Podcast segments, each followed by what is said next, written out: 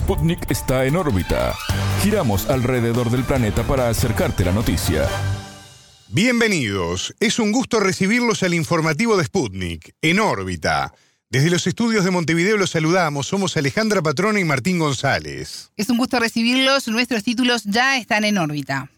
Comienza en órbita. Una selección de noticias para que sepas lo que realmente importa. Titulares. Reclamo histórico. La experta en derechos humanos de la ONU visitará Guantánamo por invitación del gobierno de Estados Unidos. Más presión. Líderes europeos llegan a Kiev previo a la cumbre de Ucrania con la Unión Europea. Reparación. En Colombia celebran el fallo de la Corte Interamericana de Derechos Humanos sobre el genocidio contra la Unión Patriótica. Diferencias. Turquía calificó de guerra psicológica el cierre de consulados de la Unión Europea en Estambul. Vigilancia. El FBI investiga los documentos encontrados en la casa de Joe Biden. Crisis. Este 2 de febrero se celebró el Día Mundial de los Humedales. Estos fueron los titulares. Vamos al desarrollo de las noticias.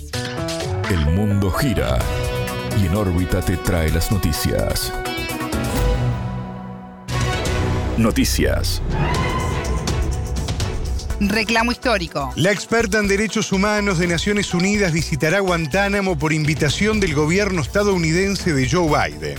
Fionuala Ni Olain llegará a territorio cubano 21 años después de que esta base fuera convertida en prisión para presuntos terroristas islamitas. La visita de la funcionaria, una abogada irlandesa, se realizará entre el 6 y el 14 de febrero. Como parte de la gira también acudirá a Washington para participar en diversas reuniones, aunque aún no se ha precisado quiénes serán sus interlocutores. La base naval estadounidense en Guantánamo alberga desde el año 2002 una prisión que ha sido ocupada por unos 800 detenidos. Con el correr del tiempo, algunos fueron liberados, otros reubicados en terceros países o repatriados a sus países de origen y algunos murieron en custodia. Hasta el momento, muy pocos de los prisioneros han afrontado cargos concretos o han sido juzgados y encontrados culpables. En ahorita entrevistó a Hassan Pérez Casabona, doctor en ciencias históricas y profesor titular de la Universidad de La Habana. El analista mostró su expectativa con el hecho de que la visita sirva para constatar, en profundidad, los crímenes cometidos en esa prisión. Y además para articular un principio de salida de esa base en consonancia con el reclamo cubano y en beneficio de una convivencia civilizada con Estados Unidos.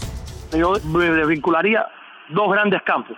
El tema de la prisión, ojalá que se pueda constatar una vez más y la comunidad internacional pueda conocer a partir de exámenes rigurosos los crímenes que ahí se han cometido. Y el tema de la base, que es otro tema, siempre digo, hay una, se intenta hacer una analogía entre la prisión y la base.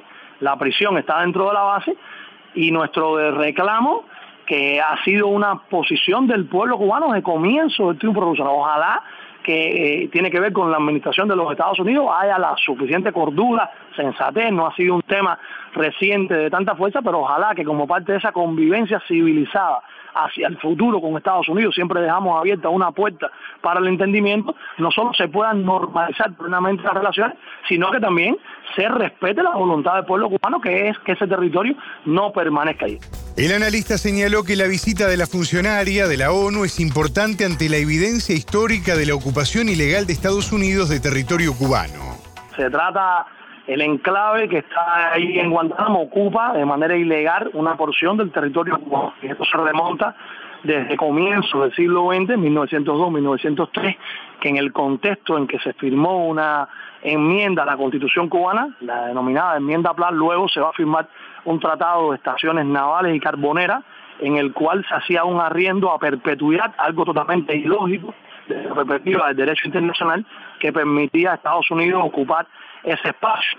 Eh, se manejaron de otras propuestas en otras locaciones del país, pero finalmente quedó este enclave en Guantánamo. Durante más de 100 años ha sido un reclamo que de una u otra forma, después de 1934, que se derogó la enmienda Platt, y particularmente, sí, por distintos sectores de la comunidad cubana, intelectual, eh, política, de la vanguardia del país. Después de 1959 ha sido un reclamo de la del pueblo cubano, reivindicar el derecho a nosotros tener una soberanía de todo el territorio nacional. El docente y analista recordó que la base, previo a convertirse en prisión, sirvió en punto para lanzar agresiones desde Washington a Cuba. Bueno, debo decir en primer lugar que incluso antes de que se instaurara la prisión militar dentro de la base, el territorio de la base, sobre todo en las primeras décadas después del triunfo de la revolución, fue un enclave para realizar agresiones hacia el territorio cubano en distintos momentos en la década del 60 y si la memoria no me traiciona, la última de las veces que hubo agresiones al personal nuestro que custodia ese perímetro fronterizo fue en el año 89, en diciembre del 89. Luego de todo ese tema te lo quería también resaltar porque muchas veces se hace una analogía, está la prisión después de los hechos del 11 de septiembre del 2001, pero la base naval está desde el comienzo del siglo con distintas denominaciones, ha tenido tres nombres, el último de ellos, base naval de Guantánamo, desde comienzo del siglo XX está en ese enclave que ocupa, te reitero, de manera ilegal. Entonces, la prisión ahí se han cometido atrocidades, creo que distintas organizaciones del derecho internacional de distinta procedencia, no me refiero exclusivamente a un país, han documentado cómo durante el gobierno del presidente Bush, con aquella frase que llena también de ironía y de desprecio de no problem, supuestamente legitimó que podía ser apresado ciudadano en cualquier lugar del mundo y llevado a ese territorio y se le violaban todo tipo de garantías y de derechos. Ha sido un constante reclamo de la comunidad internacional. Escuchábamos a Hassan Pérez Casabona, doctor en Ciencias Históricas y profesor titular de la Universidad de La Habana más presión. Líderes de distintos países llegan a Kiev para la cumbre Ucrania-Unión Europea de este viernes 3 de febrero. La presidenta de la Comisión Europea, Ursula von der Leyen, anunció más sanciones contra Rusia por su operación militar contra el país vecino del oeste. Para la funcionaria, su presencia busca demostrar que el bloque comunitario está firmemente del lado de Ucrania. Viajó acompañada del jefe de la diplomacia europea, Josep Borrell, y unos 15 comisarios. Junto con nuestros socios del G7 introduciremos un límite adicional a los precios de los productos petroleros rusos, sostuvo la jefa de la comisión. Ya leo que decía que el 24 de febrero, al cumplirse un año de la operación militar rusa, esté vigente el décimo paquete de sanciones. Von der Leyen indicó que estas medidas erosionan la economía rusa. La funcionaria dijo que la imposición de un precio máximo al petróleo cuesta a Moscú unos 160 millones de euros al día. En respuesta, Rusia prohibió desde el primero de febrero las exportaciones de petróleo a los países que adopten el límite a los precios. Moscú ha destacado que las sanciones internacionales en su contra no han cumplido su propósito de aislar al país. El canciller Sergei Lavrov afirmó que Rusia ve como toda la OTAN está librando una guerra en su contra. Reparación. En Colombia, familiares y sobrevivientes de la violencia hacia la Unión Patriótica, la UP, están listos para reunirse con los delegados del gobierno. Así lo afirma Sputnik, Jael Quiroga, integrante de aquel movimiento y actual senadora de la República por el Pacto Histórico. El 31 de enero, la Corte Interamericana de Derechos Humanos declaró al Estado colombiano responsable por el asesinato, desaparición y otros crímenes en perjuicio de militantes de la UP. Según la sentencia, desde 1985 y por 20 años, se constituyó un plan de exterminio sistemático contra integrantes de ese partido que dejó más de 6.000 víctimas. El Estado deberá organizar un acto público para reconocer su responsabilidad y continuar con las investigaciones sobre los hechos en un plazo de dos años. Además, deberá construir un monumento en memoria de las víctimas e instalar placas recordatorias en diferentes ciudades. Quiroga, impulsora de la causa en la 6DH y una de las sobrevivientes, afirmó que el gobierno de Gustavo Petro trabaja en el tema al presidente Petro no hay necesidad de llamarlo. Él ya había delegado al director de la oficina jurídica de presidencia para que junto con la directora Marta Lucía Zamora de la Agencia Jurídica de Defensa estuviera pendiente de que llegara la sentencia y comprometido, él, comprometido esa acción que hizo de compromiso a cumplir. Mira, este gobierno le toca también que hacer la diferencia. Hay varias sentencias de la Corte Interamericana que los gobiernos no han cumplido y ellos ya empezaron, me lo decía la Cancillería, que empezaron y que ya llevan 12 sentencias revisadas de órdenes de la Corte que están poniéndose al día. Eso es lo que hay que hacer.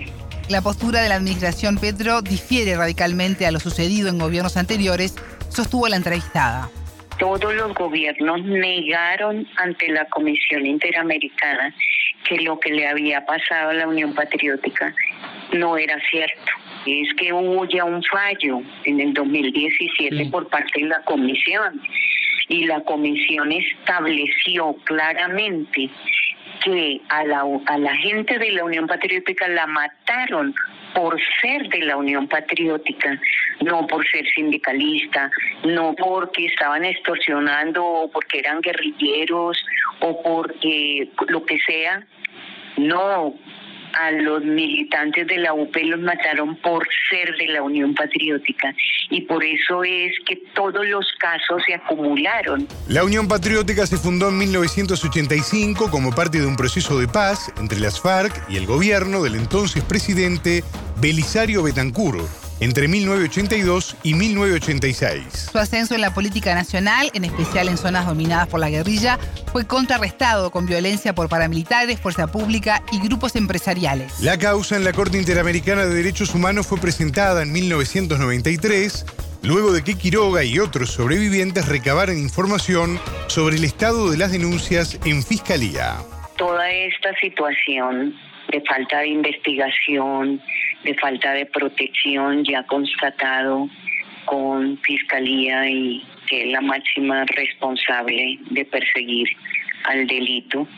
Entonces es cuando yo voy a la Comisión Interamericana en marzo del 93, nosotros logramos constituir un listado de 1.200 personas asesinadas. ¿Cómo hicimos ese listado? Como te digo, cogimos de varios archivos que habían del CINEP, del Comité Permanente, de la prensa escrita y comenzamos con la gente de la Unión Patriótica a identificar a los compañeros. Escuchábamos a Jael Quiroga, senadora por el Pacto Histórico en Colombia, ex integrante del partido Unión Patriótica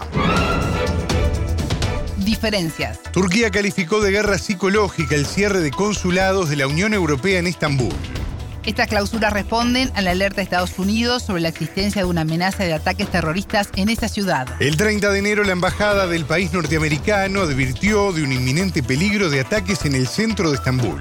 El motivo sería en represalia por las recientes quemas de ejemplares del Corán en varias ciudades de Europa. Se indicó como blancos potenciales las iglesias, sinagogas, legislaciones diplomáticas y áreas frecuentadas por turistas extranjeros como Galata, Istiklal o Taksim. Los consulados de Alemania, Países Bajos y el Reino Unido anunciaron el 1 de febrero la suspensión temporal de su trabajo en la urbe. Este jueves 2, la Embajada de Suiza en Ankara y su Consulado General en Estambul cerraron provisoriamente. Lo mismo hizo el Consulado de Francia. En tanto, la Cancillería turca citó al embajador noruego por un acto planeado de profanación del Corán. El diplomático fue convocado luego de que las autoridades turcas se enteraran de la acción de profanación programada para el viernes 3 de febrero. El 21 de enero, Rasmus Paludan, líder danés del partido anti-islam y anti-migrantes, Dura, quemó un Corán frente a la embajada de Turquía en Estocolmo. El presidente Recep Tayyip Erdogan instó a los líderes europeos a rechazar este pisoteo de los valores universales. Por el incidente en Estocolmo, Erdogan amenazó incluso con bloquear el ingreso de Suecia en la OTAN. Vigilancia. El FBI no encontró documentos clasificados durante el registro de la casa de vacaciones del presidente de Estados Unidos, Joe Biden. El abogado personal del mandatario lo anunció luego de que agentes del Departamento de Justicia revisaran la vivienda en Delaware. Sin embargo, los investigadores se llevaron otros documentos y notas para revisarlas más a fondo, manifestó el abogado. Tales documentos datan de su época como vicepresidente de Barack Obama de 2009 a 2017. El registro se realizó sin aviso público previo y con cooperación del presidente, informó la Casa Blanca. Desde noviembre, una serie de documentos confidenciales fueron hallados en dos sitios vinculados con el líder demócrata. Fue en una oficina que ocupó Biden entre 2017 y 2020, en un centro de estudios en Washington y en su casa en Wilmington. Los documentos se remontan a la época en que Biden era vicepresidente de Obama y en sus tres décadas anteriores en el Senado. El ex vicepresidente de Donald Trump, Mike Pence, reveló a finales de enero que en su residencia de Indiana se hallaron documentos de carácter confidencial. En el caso de Biden, el hallazgo pone en entredicho sus previas críticas a su predecesor, Trump, cuando este se llevó archivos confidenciales a su residencia en Florida. La ley de Estados Unidos requiere que los presidentes y vicepresidentes transfieran todos sus documentos oficiales y otros memorandos a los archivos nacionales. Crisis.